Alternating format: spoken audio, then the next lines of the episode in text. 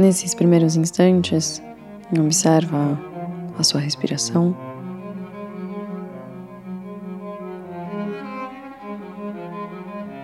Os seus batimentos. Tudo o que acontece da pele para dentro. Move a sua consciência para a percepção das suas emoções, do seu estado de espírito, da forma com a qual você despertou no dia de hoje. Sem julgar o que é certo ou o que é errado, apenas consciente,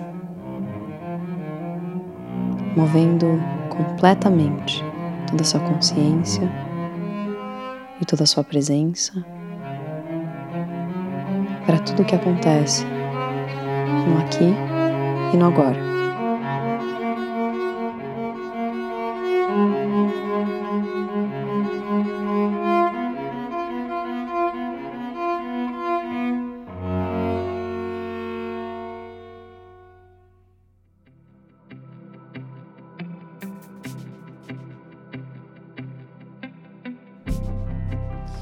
Oi, gente, tudo bem?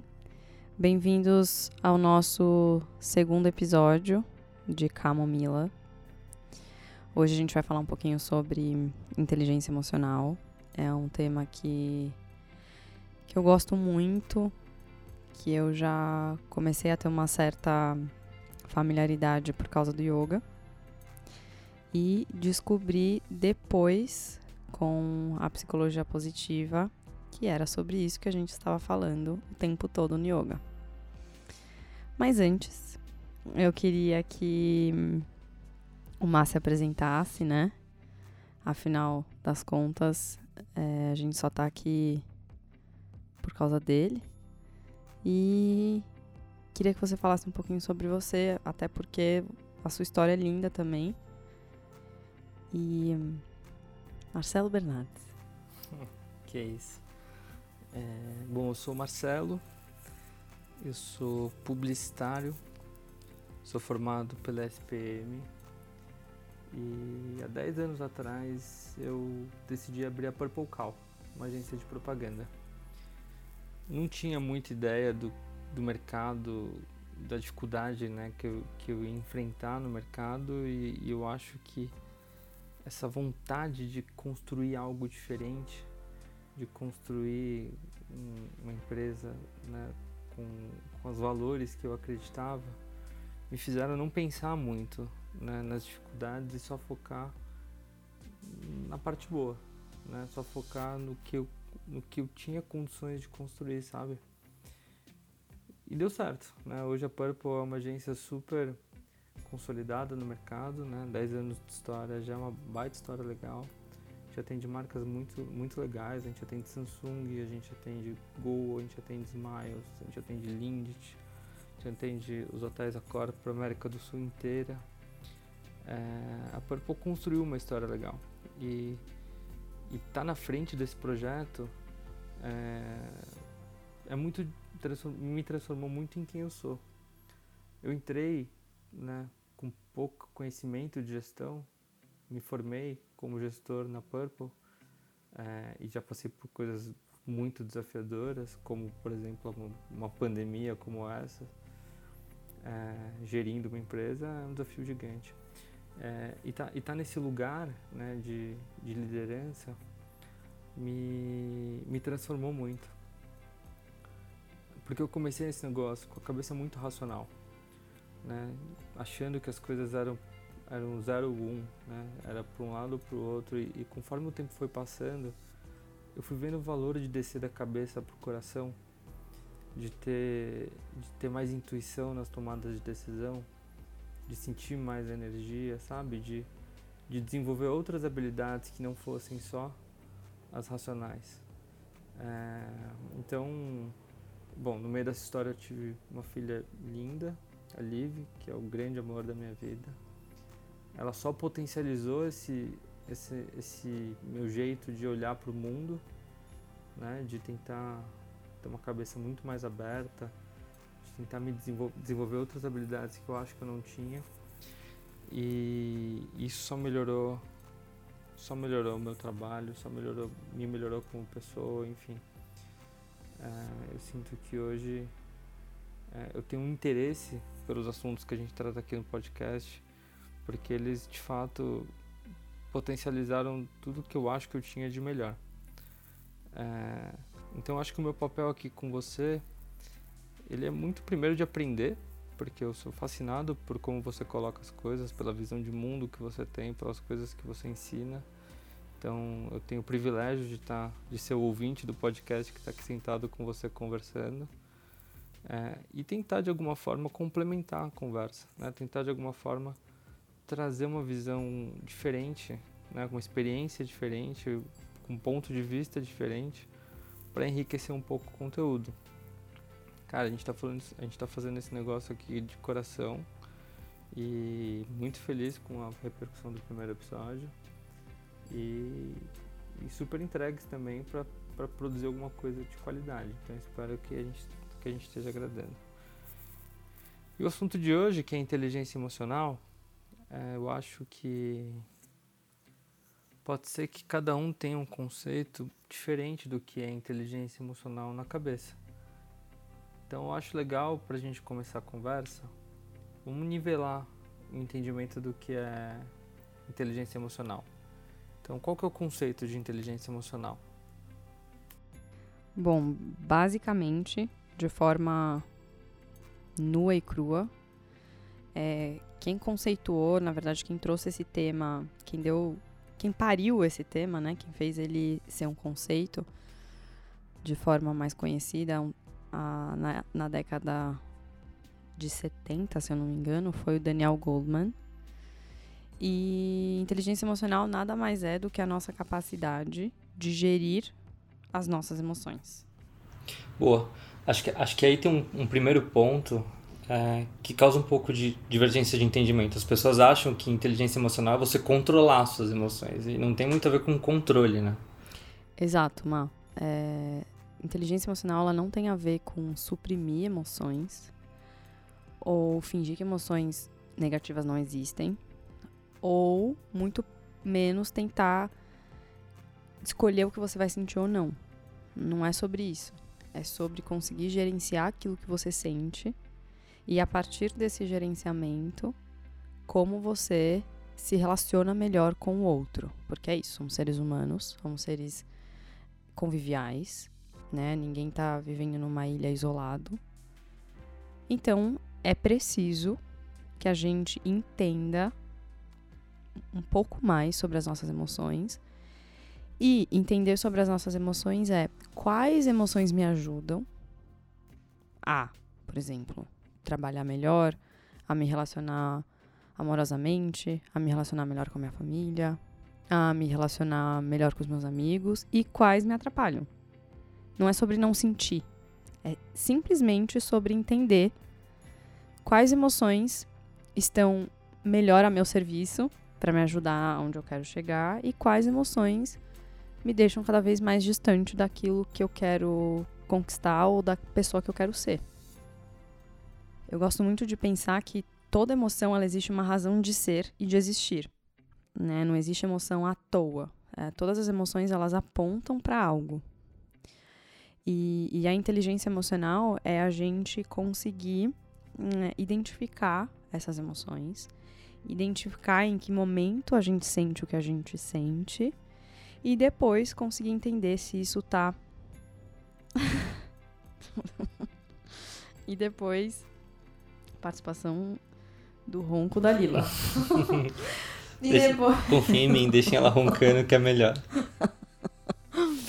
e depois conseguir entender se essas emoções elas vão me ajudar ou vão me atrapalhar.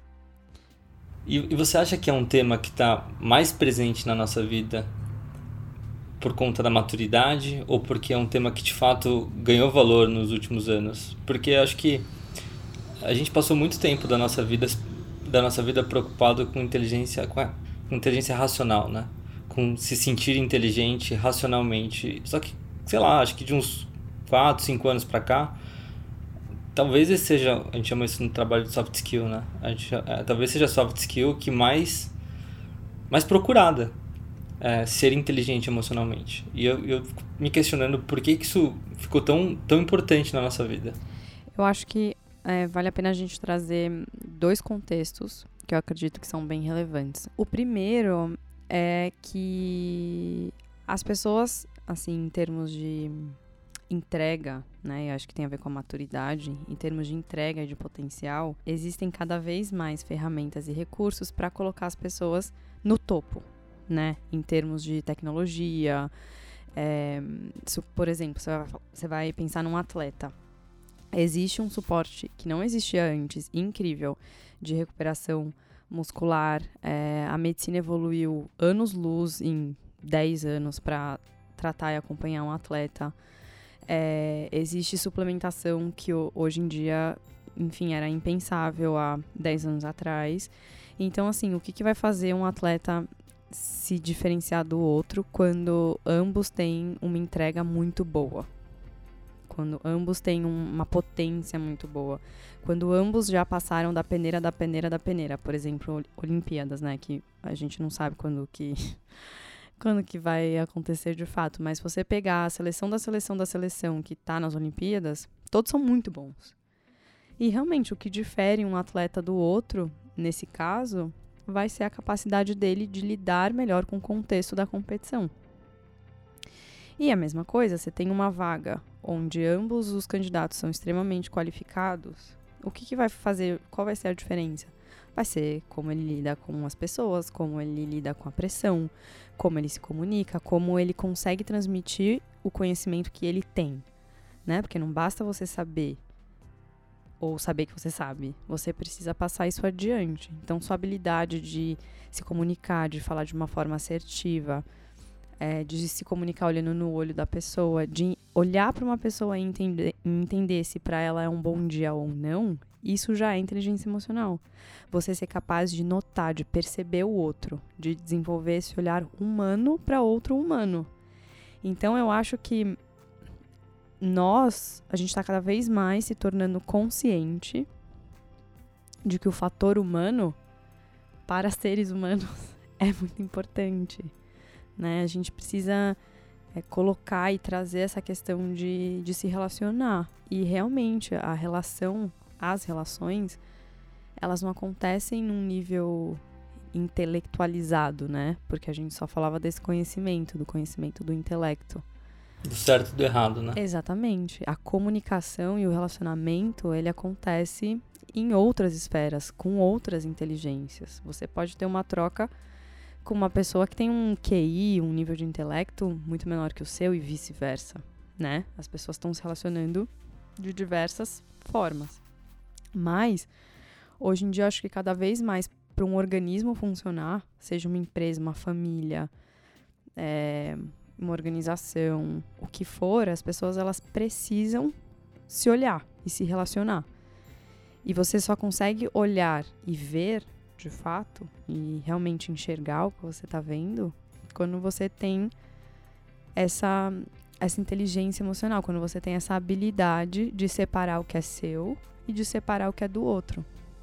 E eu acho que assim também um outro contexto que é importante trazer é que a gente está vendo as consequências da falta da inteligência emocional também.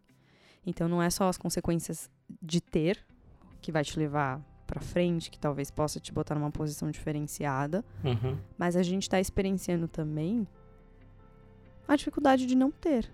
Então, por exemplo, toda essa pressão estética né? Que as mulheres passam sobre ter que ser tudo, sobre ter que ter tudo. Se você não, não consegue separar o que é seu e o que não é, a gente sucumbe.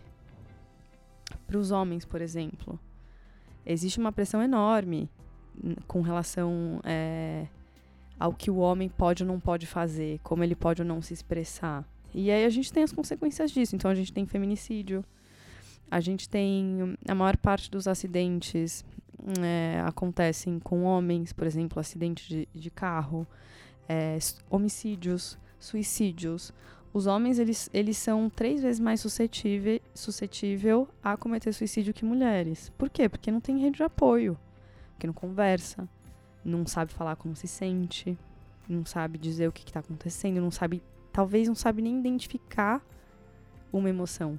Por que, que feminicídio acontece, né? Porque o homem não sabe lidar com não, com limite, com chega, com não quero mais. É uma emoção horrível de você lidar né? Tipo, ter que lidar com o fim. Mas a mulher lida. Estamos lidando. E o homem tem essa dificuldade da falta do limite, né? De, de entender a frustração, de entender o não, de entender e conseguir expressar o que ele está sentindo. E isso são pressões sociais que é justamente causada pela falta de inteligência emocional. Então, tanto as mulheres, níveis de depressão aumentando, mulheres são mais suscetíveis a ter depressão que homem porque sente muito. E homens, por não saberem o que estão sentindo, também a gente tem aí uma série de correlações negativas que, que a nossa cultura, que a nossa sociedade vem reproduzindo. E, enfim, eu, eu acho que. Acho não, né? Uma das partes. É, chaves, conceitos sobre a inteligência emocional é autoconsciência. E a autoconsciência é uma coisa que até eu comecei falando que eu falava sobre isso e via muito isso no yoga e depois eu fui descobrir que era inteligência emocional. A autoconsciência é sobre você conseguir desenvolver o olhar de entender o que é que eu estou sentindo. Não é não deixar de sentir, mas é se olhar e entender o que é que eu sinto, e como eu posso lidar com isso.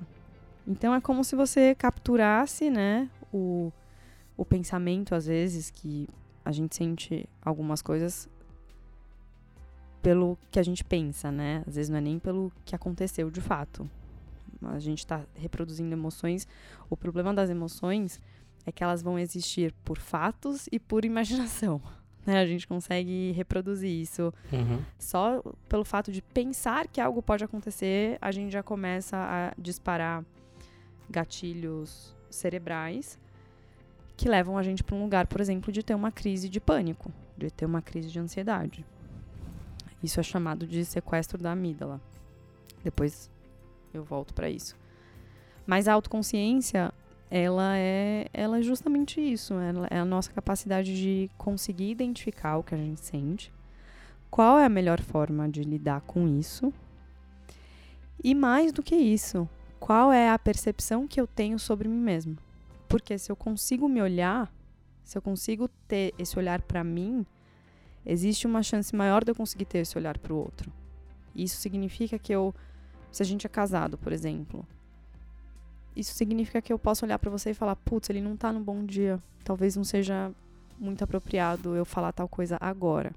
E aí, que, que, qual é o resultado disso? A gente preserva a nossa relação. É usar esse entendimento do comportamento em prol de um, de um de alguma coisa que você quer melhor, né? Assim, a gente não controla o que a gente sente, mas a gente aprende como a gente reage quando a gente sente. Exatamente. Isso é autoconsciência. E aí a gente tem junto com a autoconsciência, a gente tem a autogestão, que é muito importante. Então, a autogestão é a nossa capacidade de conseguir fazer o que deve ser feito, mesmo não sentindo coisas boas. Uhum. Então, por exemplo, você toma um pé na bunda ou você tá na fossa. Você fala, cara, não tenho forças para nada. Só que as contas, né, boleto, continuam chegando. Então, você tem que trabalhar, você não tem opção. Você tem que dar aula, você tem que cuidar da sua filha, você tem que fazer suas coisas. Não tem opção. Então, a autogestão é a capacidade de você conseguir fazer o que precisa ser feito, mesmo se sentindo mal, né? Mesmo não sendo aquele famoso bom dia, mesmo estando com, a, com, a, com as emoções negativas. Separar as caixinhas, né? Exatamente, a flor da pele. E aí, junto com isso, a gente tem a autorregulação, que a autorregulação é a nossa capacidade de voltar de uma angústia ou de uma emoção negativa muito forte, de voltar para o lugar onde a gente está neutro. Então é o que a gente chamaria de resiliência, né? É a nossa capacidade de ir até o fundo do poço e retomar. E retomar. E isso é muito interessante, porque houve uma pesquisa, é, eu não lembro exatamente que ano que foi, mas era justamente para perguntar sobre qual era a visão dos brasileiros sobre maturidade, né? E boa parte respondeu que era a nossa capacidade de conseguir se recuperar de uma angústia. E isso, né, a gente pode interpretar também como resiliência. E faz parte da totalmente do, do conceito da autorregulação. De você conseguir se recuperar de um baque. Então, assim, quanto maior for esse gap que você tem de passei uma experiência ruim, um trauma, experiência péssima continua péssimo por muito tempo, você vai é, diminuindo a sua capacidade de se autorregular. Passei por uma experiência péssima, entendi, né, absorvi, usei autoconsciência, vi o que eu estou sentindo, vi para que que aquilo teve função. Nesse momento, você se reorganiza. Você sai do fundo do poço e fala, cara, isso serviu para tal coisa e volta a seguir. Tem uma relação direta com maturidade, né? Você precisa viver um pouco para para sentir. Tem gente que já nasce com isso mais aflorado, mas é algo que se desenvolve também. Então, a gente tem um outro conceito que chama adaptabilidade, né? E a adaptabilidade, ela tá intimamente ligada com uma parte do cérebro. Eu não sou neurocientista, né? Então, essas partes cerebrais eu sei, eu sei meio que por cima, não sei em muitos detalhes. Até pode ser uma ideia aí onde a gente chamar um, um neuro para bater um papo mais profundo. Mas essa a parte da adaptabilidade, ela está relacionada com uma parte do cérebro que se chama hipocampus. E o hipocampus é como se ele fosse um lugar onde a gente armazena todas as nossas experiências e tudo, todas as nossas memórias, basicamente. E a adaptabilidade, a nossa capacidade de usar o que a gente aprendeu na situação A, na situação B. Então, acho que tem tudo a ver com o que você falou. Conseguir é, usar as mesmas soluções em contextos diferentes. Uhum. Então, fala, cara, eu já passei por isso. Não me afeta tanto, porque vai passar. Entendeu? Você usa os seus recursos, você usa, é como se você soubesse em qual caixinha que tá aquilo que você precisa lidar na situação X, entendeu? Então, certamente, tem coisas que só. Eu acho que só a vivência pode proporcionar, que tem muito a ver com essa ideia de adaptabilidade. Mas tem coisas que a gente pode desenvolver desde muito cedo. Que é, por exemplo, a autoconsciência, essa capacidade de se observar, de se entender, de se buscar, de se conhecer, de falar sobre os nossos sentimentos, eu achei que isso tinha alguma relação com, com a nossa fase de vida, porque justamente eu achava que tinha, tinha esse negócio de precisar viver um pouco para se expor a algumas situações, para conseguir desenvolver a inteligência emocional. Mas acho que também tem uma, né, você tem que estar com o radar ligado e aceitar isso, né? Você precisa de alguma forma tentar tentar colocar isso para dentro e, e, e, aprender, não adianta só só viver. E, e aí né, tem várias coisas que estão acontecendo hoje por exemplo, no mercado de trabalho, a gente existe um conflito grande de gerações.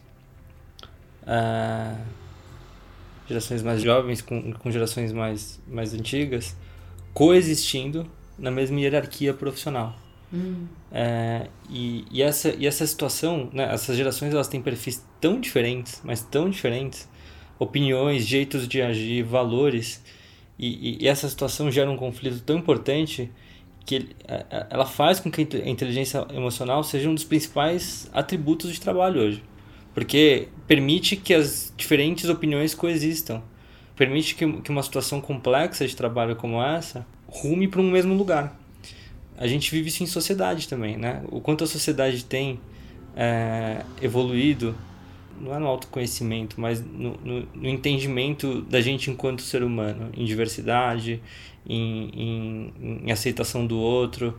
As opiniões são divergentes, mas ter a inteligência emocional para a sociedade poder evoluir é, é, extremamente importante. Então, é, eu acho que é óbvio que a gente tá partindo do pressuposto né, que todo mundo racionalmente aqui tem um, um nível de inteligência mínimo e, que então isso não é um problema. Não, mas é sempre importante colocar um corte, né? Não, e eu também acho que é interessante colocar esse corte porque é uma coisa que eu gosto muito de pensar. Só é seu que você experiencia. Então, assim, o seu lugar para falar é esse. Assim como o meu é tudo aquilo que eu represento. A gente não tem como falar para outras pessoas que não fazem parte da nossa realidade. O que a gente pode fazer é abrir espaço para que isso aconteça, mas enfim, não tem como a gente ficar falando de experiências que pertencem a outras pessoas. Mas então, acho que por conta desse contexto de, de, sociedade que a gente vive hoje, também é importante, né, a inteligência emocional, porque faz a gente conseguir progredir, faz a gente conseguir ter troca, ter empatia, ter conversa, ter chegar em algum lugar e não simplesmente ação-reação, sabe? Tipo, não gostei, gostei, é pra lá ou é pra cá. É, eu, eu olho para essa questão e eu gosto muito de pensar que a gente sempre pode olhar para situações desde um ponto de vista micro e um ponto de vista macro. Então, trazendo isso bem para perto, é, começa com você. Existem muitas coisas que a gente sabe que existem e que acontecem, mas quantas delas de fato a gente compreende, né? Quantas delas de fato a gente realmente entende. É a mesma coisa. Existem mil processos que estão acontecendo com você e que acontecem comigo diariamente. Mas quantos deles a gente é realmente capaz de compreender? E compreender significa terminar o ciclo de sofrimento. Entende? Então, quando você compreende uma situação, quando você compreende, por exemplo, o que o outro promove em você, você sai de um lugar de vitimismo, uhum. você sai de um lugar onde o outro é responsável e você se autorresponsabiliza porque você entende por que, que esse processo está acontecendo em você.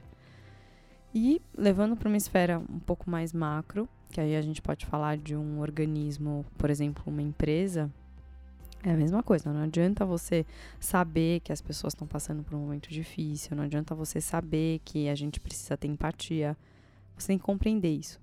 E compreender é realmente ver o sentido e, e internalizar isso dentro de você. Então, primeiro ter o olhar em você e depois você conseguir transferir isso para o outro.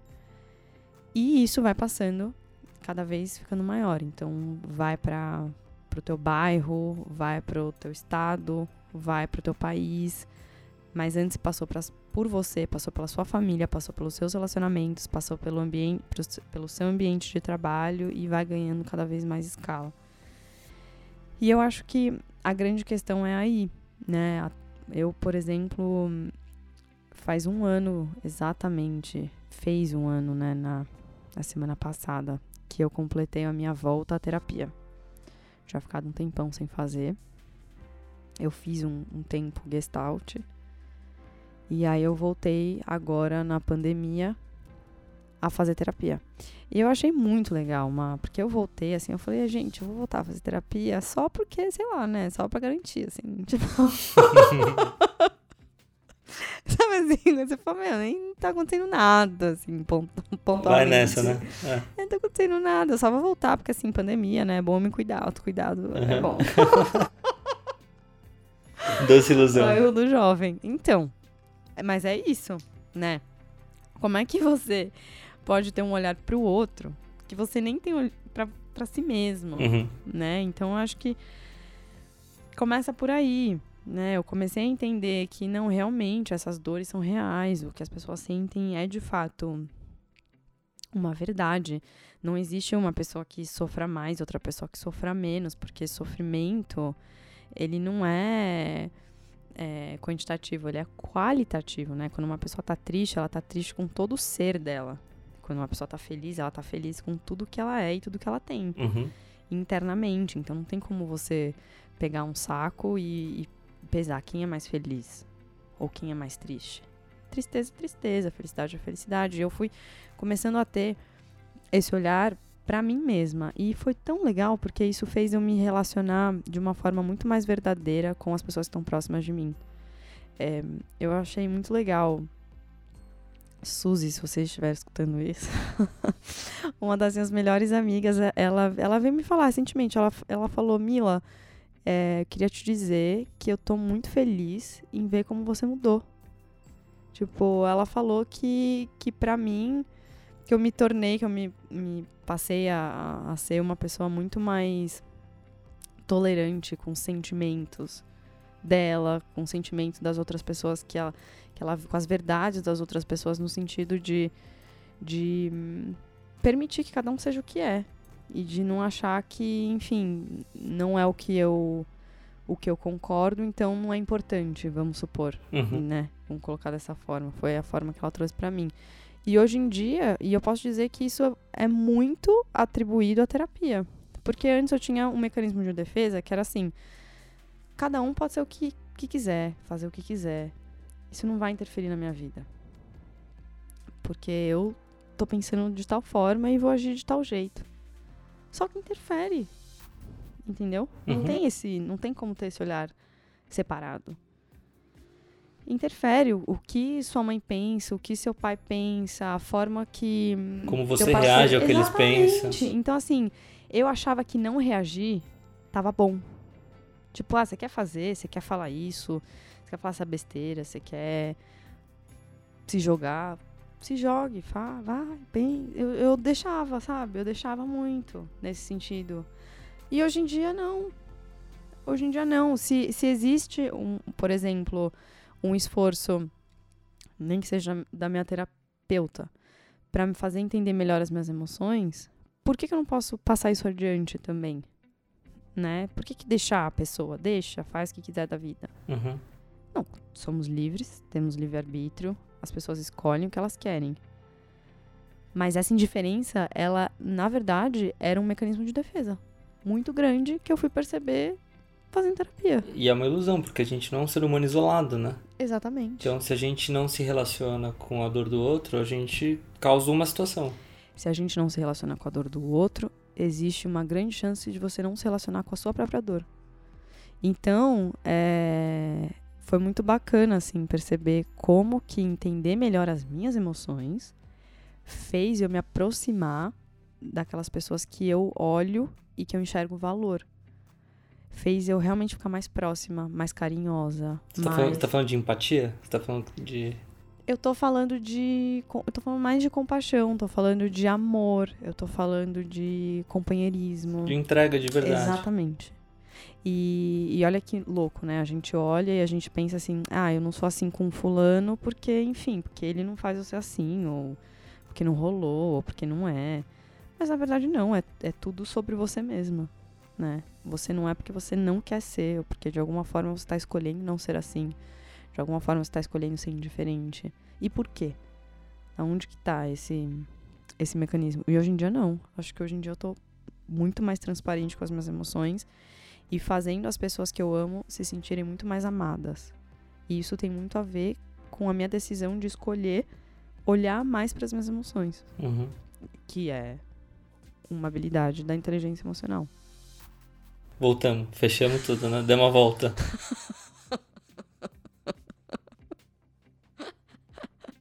Bom, então já que a gente deu a volta e voltou para o mesmo lugar, vamos, vamos tentar resumir vamos tentar organizar só um pouquinho. Uh, já que inteligência emocional é alguma coisa que a gente consegue dar uma atenção, desenvolver, melhor, aprimorar, uh, vamos tentar fazer um recap, vamos organizar um pouquinho o que, que a gente pode fazer para, eh, de alguma forma, conseguir aprimorar essa inteligência.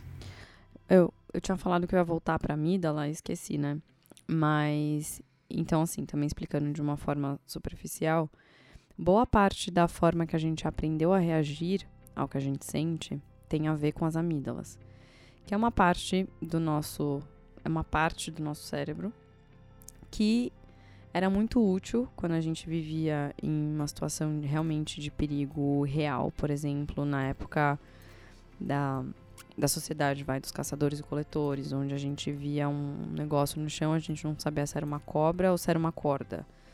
É, enfim, e nesse momento a gente precisava ter uma resposta rápida sobre o que fazer naquele momento, porque era uma questão de vida ou morte. Hoje em dia, os perigos que a gente vive e as situações de perigo que a gente está exposto é, não se resolve com as soluções que a amígdala dá para nós, que é reagir ou fugir. Se você está com um nível de estresse altíssimo dentro de uma reunião e alguém te questiona sobre alguma coisa, você não pode lutar ou fugir. Você não pode bater na pessoa. Até a gente faz, mas não é recomendado. Não recomenda. Você não pode bater na pessoa e você também não pode fugir da sala. Você tem que lidar com essa situação de estresse. Isso faz parte de uma realidade social complexa, onde o que, que traz a complexidade cada vez mais esse número de relacionamentos e os relacionamentos se cruzando em todos os lugares. Então, é problema na família, daí você sai de casa com problema na cabeça e vai no trânsito, cruza alguém, trata uma pessoa mal porque você não se deu conta que você estava abalado por algo que aconteceu na sua casa. Aí você já acha que o mundo está conspirando contra você, daí você chega no trabalho, tem uma reunião ruim e os níveis de estresse vão aumentando. Desse jeito a gente leva o cortisol às tampas. Cortisol, hormônio do estresse, você dorme pouco, dorme mal, digere mal seus alimentos. Quando você tem níveis elevados de cortisol, você reduz a sua produção de ocitocina, que é o hormônio da empatia. Então, você começa assim a ter uma série de reações em cadeia que te deixam cada vez literalmente mais burro, né? Te deixam cada vez mais primitivo, um verdadeiro primata para existir numa sociedade complexa, de realidades complexas, onde você vai ter que interagir no mesmo dia com sua filha, com tua mulher, com os seus colaboradores, com a sua família e vão exigir de você diferentes papéis. Então, minimamente você tem que estar sempre a postos para saber quais são as melhores escolhas. Então, quanto mais estressado, quanto mais adrenalina, quanto menos consciência, mais suscetível você está de fazer uma besteira. Essa que é a verdade. Então, recapitulando. Como que a gente pode é, diminuir né, essas chances ou minimamente começar a desenvolver, vamos supor, do zero, uma inteligência mínima emocional? Primeiro, ferramentas de autoconhecimento. Então, terapia, grupos de apoio, de conversa. É importante conversar com seus amigos, com a sua família. Se não dá para conversar com a sua família, converse com alguém na rua sobre as suas emoções. Não precisa é, falar, contar a história da sua vida, mas pergunta, pergunta para uma pessoa que você conhece o que, que você faz quando você sente raiva. É, conta a história que aconteceu com você para um amigo toda vez existe um estudo na psicologia que toda vez que a gente constrói a narrativa, a gente fica um pouco mais distante da história. Uhum. Então, sabe aquela coisa que você conta uma história uma vez, ela parece péssima. Aí lá pela décima vez você contou, você fala, gente, nem é tão ruim assim, por que, que eu tô. por que eu tô fazendo drama com essa história? E de fato esse efeito acontece. Toda vez que você monta uma narrativa, você já começa a dar sentido para o que aconteceu. Então, numa história, existe começo, meio e fim. Então, as coisas já não ficam mais tão confusas na sua cabeça. Isso é um ótimo exercício. Não tenho ninguém para falar, eu vou anotar. Eu pego um papel, uma caneta, caneta ou lápis, é melhor do que celular. E eu anoto como foi a ordem dos fatos, o que aconteceu, o que foi dito, o que eu disse, como isso me afetou. Escreve, leia, escreva de novo, leia, escreva de novo, leia. Se você não quiser escrever e tiver alguém para falar, fale. Quanto mais você conseguir contar a história, mais distante você fica da história. E é aquela coisa, mais fácil ver a ilha dentro ou fora? Fora. Isso já é um, um ótimo exercício para te ajudar a lidar com as emoções em situações específicas. Outra coisa, aquele. É, não é um ditado, mas aquele dizer popular de conta até 10, respira, conta até 10. É verdade, não é mentira. Quando você respira, o simples fato de você dar essa pausa, o que, que acontece? Você está brecando a sua amígdala cerebral. Então você já não está agindo no impulso que a amígdala está comandando. E são questões de segundos mesmo. É para você conseguir enxergar a cena de uma forma mais clara. O córtex, ele começa a funcionar segundos depois da amígdala. Só que o cérebro, ele vai onde tem primeiro, o primeiro estímulo. Se você parar, respirar, e é esses 10 segundos mesmo, antes de fazer, antes de agir pelo impulso, antes de agir com a ideia que você teve, já poupa muito, muitos problemas. Então isso já ajuda. Outra coisa que ajuda muito é meditar e fazer yoga, né? Eu vou vender aqui o meu o meu peixe. Opa, bate aqui. Vou vender aqui o meu peixe. É, yoga e meditação ajudam muito. Yoga, bom, ajuda muito na parte da autoconsciência e da autopercepção sobre si, sobre as suas emoções, é, sobre o seu corpo, sobre os seus relacionamentos. E a meditação, ela pode ser bem básica, pode ser, se você não gosta da, do yoga, enfim, tem muita gente que tem questões é, religiosas com yoga e tudo mais, você pode fazer mindfulness, por exemplo. Que é nada mais é do que a gente ter essa habilidade de fazer esse scan, esse, esse check do nosso corpo. E esse simples check do nosso corpo, ele já ajuda a gente a perceber o que a gente está sentindo. Então, se você fechar seus olhos agora, respirar profundo. E perceber única e exclusivamente toda a tensão que você tem no seu ombro. Você mudou alguma coisa no seu corpo. Mindfulness ajuda muito a fazer isso, meditação também. A escolher aonde você quer levar a sua consciência. E isso é um super poder hoje em dia. Escolher aonde você quer focar. Isso é, é um grande presente, é uma joia entender que você é capaz de fazer isso. Então, é, eu acho que o que a meditação e o mindfulness promovem na gente é essa habilidade de escolher onde meu foco tem que estar agora. Olha que coisa mágica, que coisa incrível. Existe um barulho aqui no fundo, mas eu não quero ouvir esse barulho. Eu quero olhar só para você e pensar só no que a gente está falando aqui. Não quero escutar o que está acontecendo lá fora. No yoga, a gente é, chega num, num nível de prática onde a gente fala bastante da abstração dos sentidos, como prática de concentração. Então, por exemplo, você já parou para pensar que você pode escolher cheirar um cheiro? Como assim? É tipo isso. o cheiro tá aqui, mas eu não quero me envolver com esse cheiro, então eu não vou cheirar. É tipo isso, é, você abstrai o sentido. Por exemplo, você não quer ver, você fecha os olhos, é mais fácil. Certo. Mas você pode não ver com o olho aberto. Certo. A mesma coisa. Ouvir, você pode abstrair um barulho.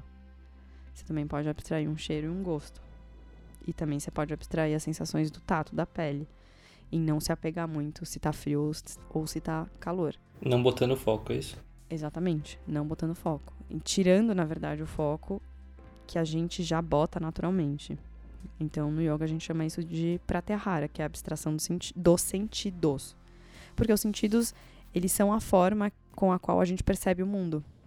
É, os sentidos eles fazem parte das inteligências que nós temos como seres humanos. Então a gente estava falando de intelecto, é uma inteligência.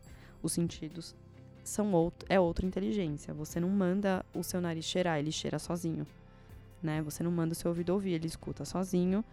E você não, não come o negócio e fala, nossa, sinta gosto agora, né? Naturalmente você já sente o gosto. Então, isso são inteligências do nosso corpo que estão preparadas para existir. E essas inteligências, elas fazem parte de todo o nosso arcabouço, de tudo que a gente reúne, de todas as nossas ferramentas para perceber o mundo. E isso significa perceber pessoas também. Então, quanto mais consciente você tiver disso, maior vai ser seu nível de interação, de empatia e de percepção do outro, porque isso está intimamente ligado com aquilo que você faz com você. Então, as dicas: terapia, grupo de apoio, converse com amigos, converse com família, se não for possível, escreva. Yoga, meditação, mindfulness. Muito bom. E antes de tudo isso, estar aberto, né? Com certeza. É, tá disposto, porque a jornada do, das emoções, elas não são nada fáceis, né? São bem difíceis, porque é o que você falou no início. A gente não escolhe não sentir. É impossível. A gente escolhe como a gente vai reagir ao que a gente sentiu. Uhum. Um livro legal aqui para pro grupo. Pro grupo, olha. é, é grupo. Professora, né? Grupo. É. é. Muito professora. Não, um livro legal aqui pro, pro pessoal. É o livro do meu professor, que, que foi o pioneiro desse conceito. Tive aula com ele na pós, que foi o Daniel Goldman. Chama Inteligência Emocional. A linguagem dele é ótima, é super simples, né? Para um, pra um crânio, para um gênio que ele é e que ele foi, continua sendo, ele está vivo e continua produzindo, pesquisando.